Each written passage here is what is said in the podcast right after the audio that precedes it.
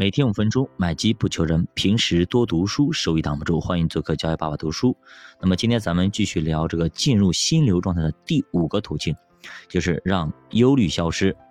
其实现代人最常用的一个词儿就是焦虑啊，所有人都焦虑，学生焦虑，家长焦虑啊，全部在内卷，在焦虑。其实这就是对于自己的前途和命运不确定的担心。比方说人心惶惶。那么自己上班族不知道什么时候就被裁员了，一大家子人都等着你的工资呢。那么想想你都焦虑，你都睡不着觉，对吧？这叫中年危机。有些老板呢也一样啊，每天一睁开眼就是几万块钱的成本，甚至几十万、上百万的成本。这一天如果赚不出来钱，哎，那么就会赔钱。疫情以来，很多老板就是这么被拖死的，对吧？尤其是餐饮行业啊，最后呢现金流断流。企业倒闭，那么作者说了三个方法啊，三个方法可以让我们暂时的忘记烦恼。首先，第一个呢就是冥想，第二个运动，第三个换个角度去想问题，也就是假设自己十年以后再回忆现在会有什么感觉。那么咱们打比方，比方说面对裁员吧，其实我们可以换一份工作，未必就是一个坏的事情，叫什么树挪死，人挪活，对吧？换个赛道，没准你有更大的成就和作为。与其担忧和忧虑，不如呢现在就行动。趁着还没有被裁员，先学点其他的技能，培养个副业，或者通过投资理财，那么创造更多的现金流来流入，这叫被动的现金流流入啊。最差也应该是多投投简历。所以我们总说要活在当下，我们一定要把握到现在，把现在的事儿给做好了。结果通常呢也不会差到哪里去。之所以被裁员，说白了就是你之前没做好。你自己想想，你有多久没有进步了？多久没有看书了？啊，下面来讲讲如何在工作中保持精力充沛。只有精力充沛，才能帮你创造出心流状态。如果进入心流状态，那么你就可以不知不觉、完全不感觉累的情况下工作超过八小时。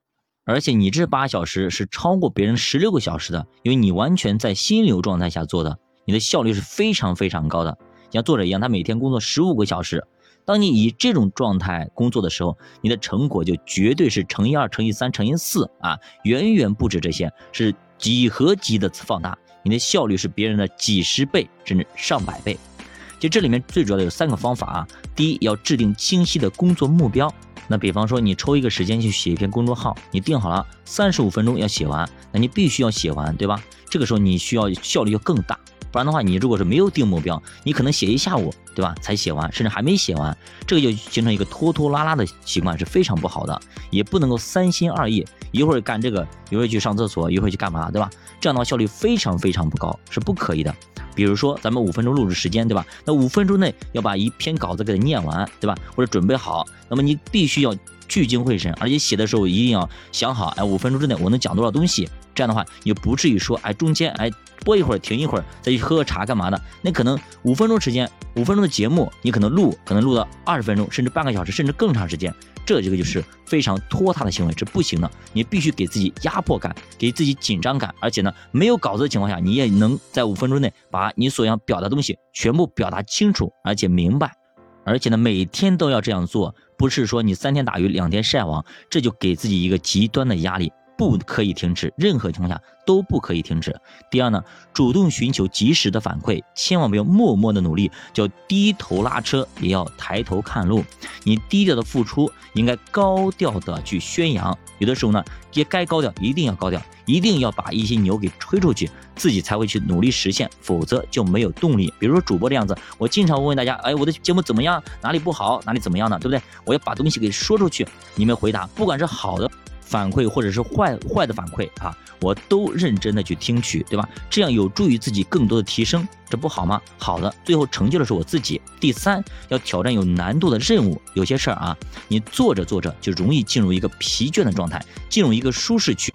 其实很多人在以同样一个工作上工作了十年甚至二十年，对吧？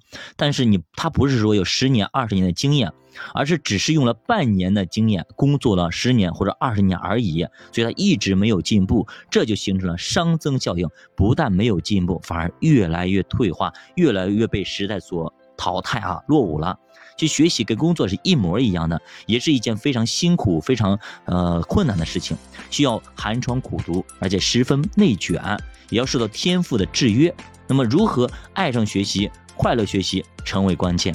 那么，主播认为啊，学习的快乐取决于认知的差别，也就是说，你通过学习产生了好的成绩，被别人所仰视、所认可，这个会成为你热爱学习的标志和动力。所以，这可能是一个。那么鸡生蛋还是蛋生鸡的问题，到底是因为热爱学习变成了学霸，还是因为本身就是学霸，所以才热爱学习呢？所以作为家长来说啊，培养孩子起码要让他找到一个特别强的学科，哎，特别牛逼的学科，这样才能产生这种学习的快感。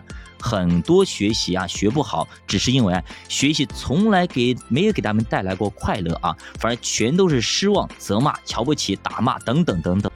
所以说他们才会那么厌学啊！别说学习了，即便是玩游戏，你老是被别人给 KO，上来就被菜，你说你乐意继续玩下去吗？一样的，我们作为成年人也一样，你经常去单位就被老老板批，被同事嘲嘲笑等等等等，这个工作你愿意天天去干吗？你有一丝的快乐吗？没有，那么你在这里你就是煎熬，你不是快乐。所以孩子也一样，一定一定给他找出一个长处来，让他受到鲜花和掌声，让他感受到学习的快感。这个时候才才有动力去学习更多的领域。好的，加巴读书陪你一起慢慢变富，欢迎来点赞、收藏、关注、转发。